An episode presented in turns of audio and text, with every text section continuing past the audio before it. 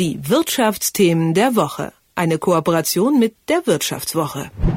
Ja, wer zu seiner oder ihrer Bank, Sparkasse oder auch zum Finanzberater geht, erwartet wahrscheinlich eine unabhängige Beratung zum individuell besten Finanzprodukt.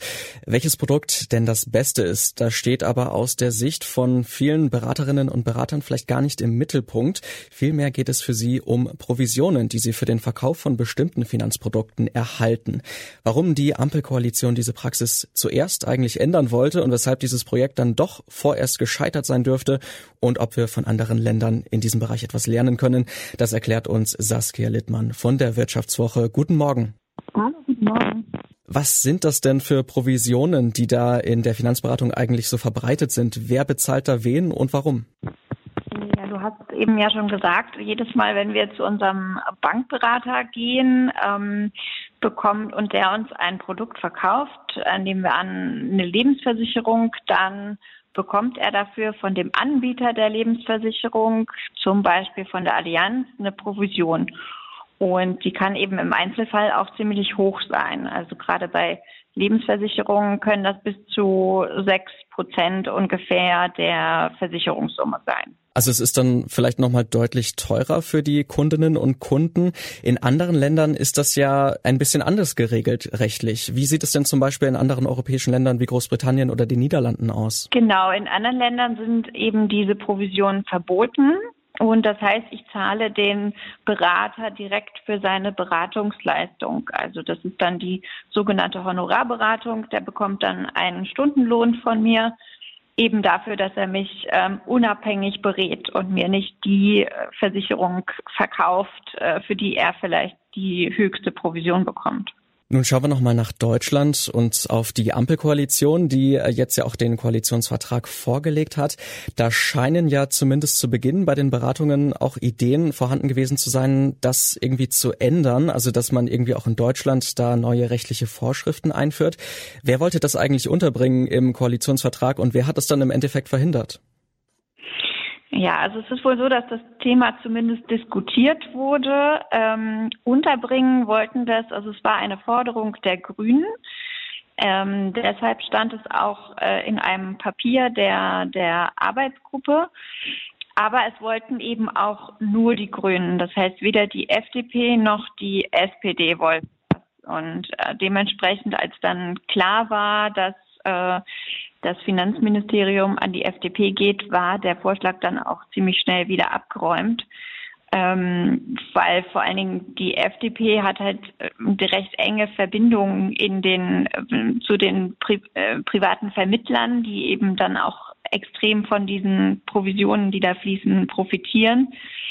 Und ähm, ja, auch die SPD hatte da Argumente und äh, Verbindungen, die dagegen sprachen.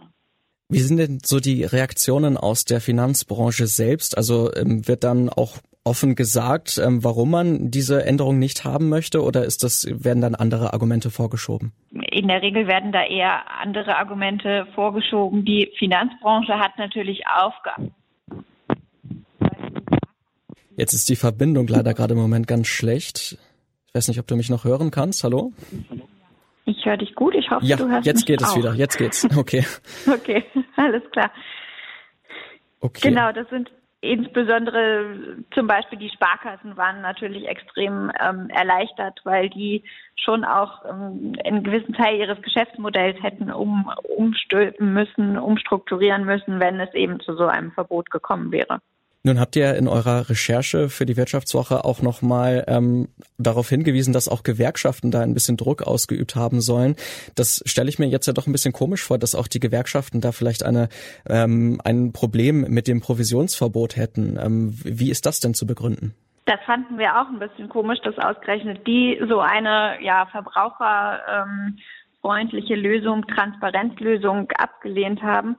Ähm, da ging es darum, dass eben über so eine Art Bürgerfonds äh, diskutiert wurde in den Koalitionsverhandlungen.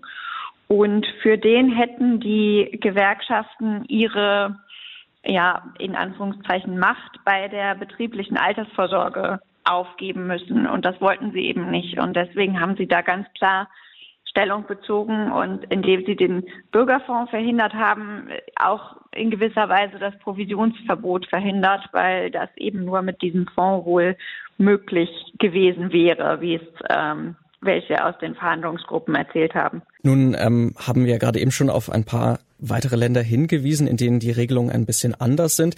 Ähm, ihr habt aber natürlich auch noch eine ganze Reihe anderer Länder vorgestellt in der Reportage. Da ging es dann zum Beispiel auch um Australien, um die Schweiz, um skandinavische Länder. Ähm, Könntest du zum Schluss nochmal so als Fazit sagen, gibt es da ein Modell, von dem wir in Deutschland lernen können oder wo wir uns vielleicht etwas abschauen können?